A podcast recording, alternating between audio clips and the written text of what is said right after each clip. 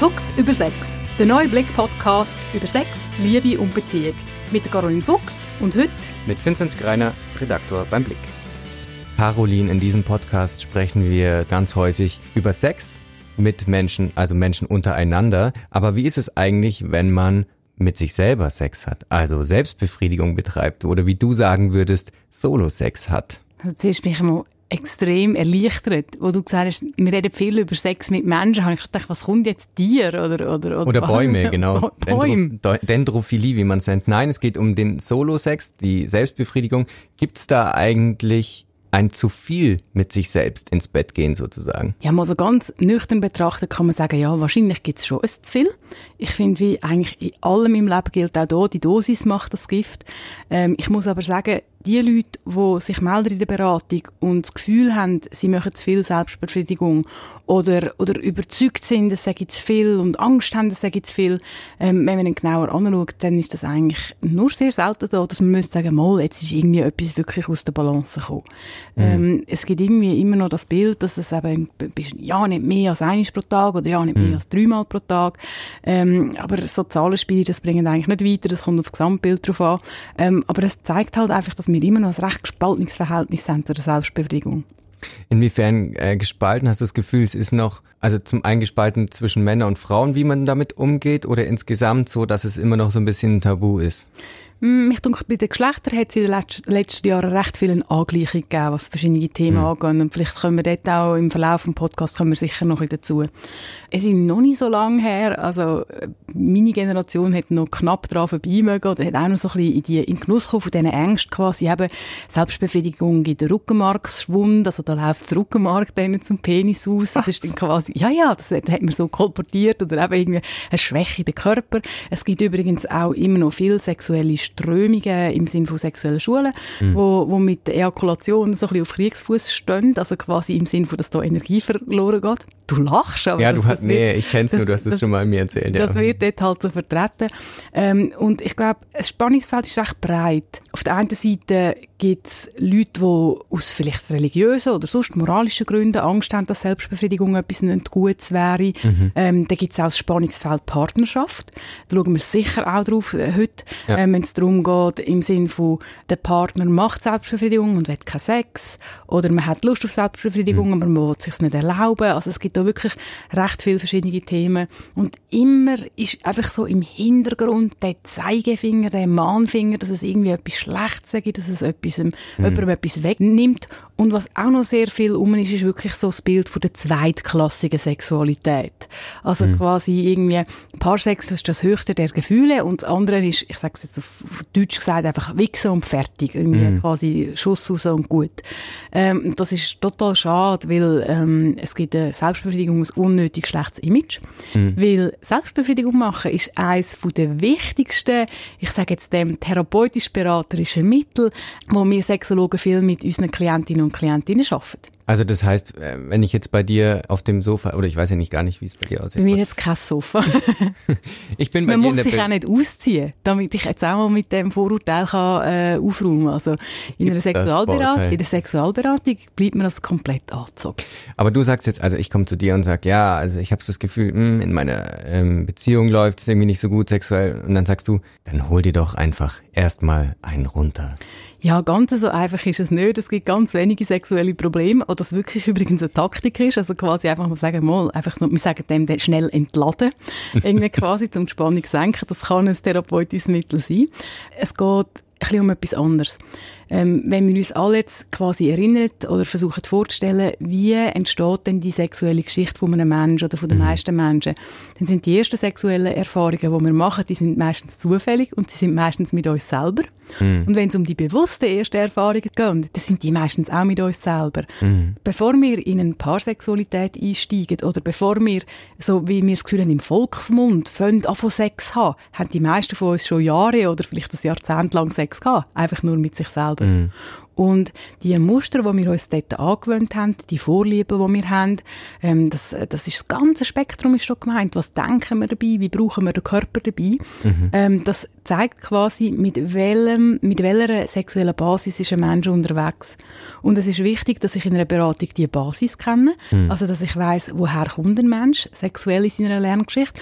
Aber dass ich auch einfach weiß, was läuft im Moment. Mhm. Weil oft ist es so, dass quasi Geschichten, die in der Selbstbefriedigung laufen und aber dann nicht in die Paarsexualität übertragen werden können oder wollen, dass das zu Problemen kann führen kann. Aber es ist einfach wirklich ein ganz ein wichtiger Teil von der Sexualität und etwas, wo ich jetzt, also mindestens in dieser Schule oder in dieser, dem Stil von Beratung, den ich mache, wo wirklich ganz wichtig ist, die Selbstbefriedigungsgeschichte von einem Menschen zu kennen.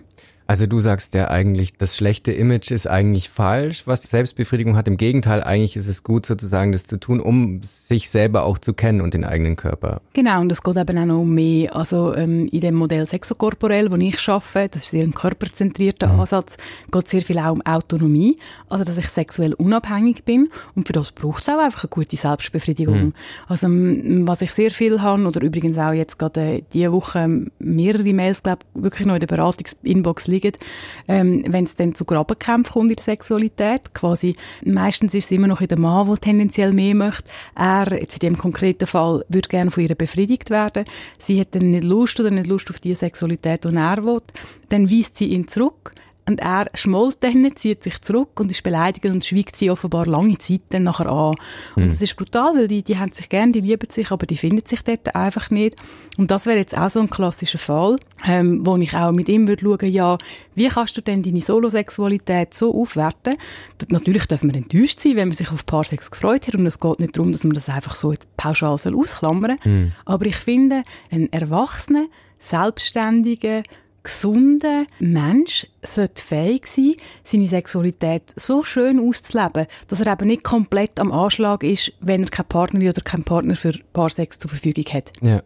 Du hast gerade das Wort von der Autonomie in der Sexualität verwendet. Das würde ich gerne aufgreifen. Eben in einer Paarbeziehung kann es dann vielleicht auch mal dem einen oder anderen oder der anderen zu autonom werden. Also wenn dann der Partner, die Partnerin sehr viel sich selbst befriedigt und dann kein Paarsex mehr zustande kommt. Das kann ja auch ein Problem werden. Ja, der Rückzug, der kann sehr schmerzhaft sein und das ist etwas, was gar nicht so selten vorkommt. Also ähm, das sind dann oft in, in Langzeitbeziehungen oder längeren Beziehungen, wo dann vielleicht Sexualität einschläft und dann tröstet man sich vielleicht, ja nein, irgendwie einfach Stress oder, oder der andere hat generell kein Interesse. Mhm. Und wenn dann, wenn dann der eine herausfindet, ja, aber die andere macht sich selber trotzdem oder er macht sich trotzdem, dann glaube ich, muss man nicht jetzt, weiß nicht wie studiert sein, dass man kann nachvollziehen, dass es dann eine grosse Verletzung ist. Mhm. Weil es dann eben nicht nur ein Nein zu Sex generell ist, sondern es wird dann oft als Nein zu mir als Person erlebt. Und das tut natürlich weh. Aber ist es grundsätzlich, also wenn man jetzt die Situation sich vor Augen führt, dass die ähm, Paarsexualität vielleicht nicht komplett einschläft, aber trotzdem recht viel masturbiert wird links und rechts, sozusagen, ist es problematisch in einer Paarbeziehung oder würdest du sagen, ist völlig easy, nur weil ich jetzt in der Paarbeziehung bin, heißt es nicht, dass ich nicht mehr masturbieren darf? Also ich bin definitiv ein Anhängerin davon, dass wirklich Selbstbefriedigung soll und dürfen ein schöner und durchaus auch grosser Teil sein, auch wenn man in einer Partnerschaft ist. Mhm. meine, das verändert sich von den Bedürfnissen auch natürlich immer so ein bisschen. Man muss auch einfach sehen, dass Selbstbefriedigung etwas wahnsinnig Praktisches ist. Ähm, ich vergleiche das gerne ein bisschen mit dem Kochen. Nehmen wir an, du lebst in einer Beziehung, äh, lebst auch mit jemandem zusammen und am Abend X bist du alleine daheim du kommst heim, dann musst du dich fragen, hey, auf was habe ich jetzt am meisten Lust? Du bist vielleicht müde, hast einen langen Tag gehabt, irgendwie, und denkst, hey, schau, ich will jetzt einfach etwas essen, ich will nicht noch lange in der Küche sein, ich will nicht noch lange Gemüse rüsten, ich will nicht noch ein Kerzchen anzünden und ich will nicht noch alles so bocuse-mässig auf dem Teller drapieren. Was machst du? Gehst zum Kühlschrank, machst dir ein Butterbrot, tust ein Büchse Ravioli auf oder du halt einfach das, was dir jetzt gerade den schnellen Kick gibt und den Hunger ja. nimmt. Und das ist quasi wie so, Selbstbefriedigung kann diese Funktion haben, nicht immer, mhm. aber es kann sein quasi, du hast, man kann ja auch aus ganz verschiedenen Gründen Selbstbefriedigung machen. Man kann aus Lust Selbstbefriedigung machen, aber man kann auch machen, weil man sich ablenken will, weil man einen Scheißtag hat, weil man Kopfweh hat.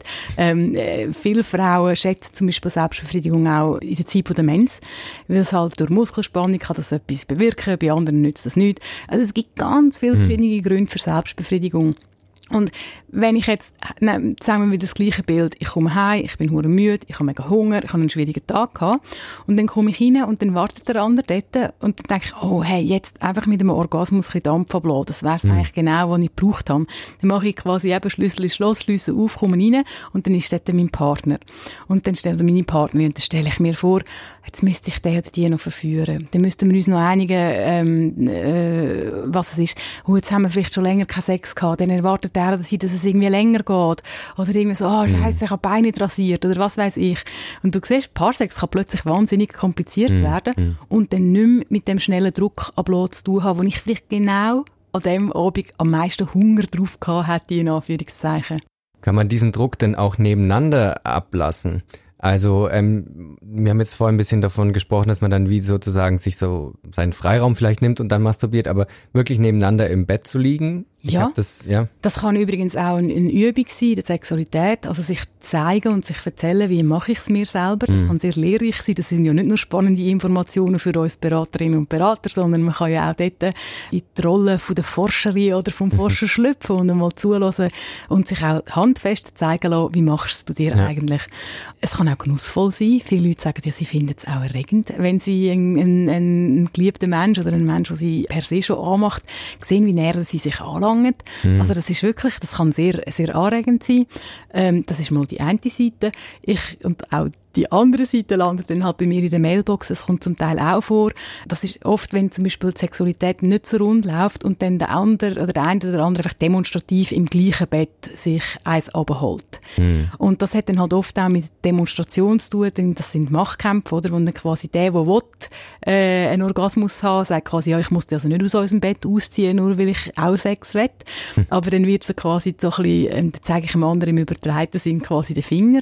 Und dann merkt man auch, wenn man mit Sex konfrontiert ist, wo man eigentlich nicht möchte konfrontiert sein, dann geht das immer wahnsinnig nach. Also dann kann wirklich ja. gerade so eine, so Selbstbefriedigung von einem Menschen, den man zwar gerne, aber in dem Moment nicht, nicht sehen und erst recht von einem Menschen, den man nicht gerne und nicht will sehen hm. das, das ist ein wahnsinnig ähm, ähm, machtvolles Instrument. Und äh, kleiner Exkurs, darum gibt das ja Exhibitionisten so einen grossen Kick. Also weil sie halt eben spüren, mit meiner Sexualität, wo ich jemandem unter die Nase reibe, im wahrsten Sinne des Wortes, kann ich so wahnsinnig viel Gefühl auslösen. Meistens. Mhm. Was mich grundsätzlich auch interessieren würde, ist, ob eigentlich Männer häufiger masturbieren als Frauen oder reden Männer einfach offener darüber oder ähm, gibt es da Studien, Umfragen dazu? Ja, es gibt Umfragen und die gehen in die Richtung, wo du gesagt hast. Also dort kommen die Männer tatsächlich aktiver weg. Hm. Ähm, man muss das immer ein bisschen mit einem Sternchen und einem Hinweis quasi verstehen, ja. weil wir haben immer noch eine andere Sicht von Sexualität. Also ein Mann, der eine intensive Sexualität hat, kommt bei unserer Gesellschaft immer noch besser weg als eine Frau, die eine intensive ja. Sexualität hat.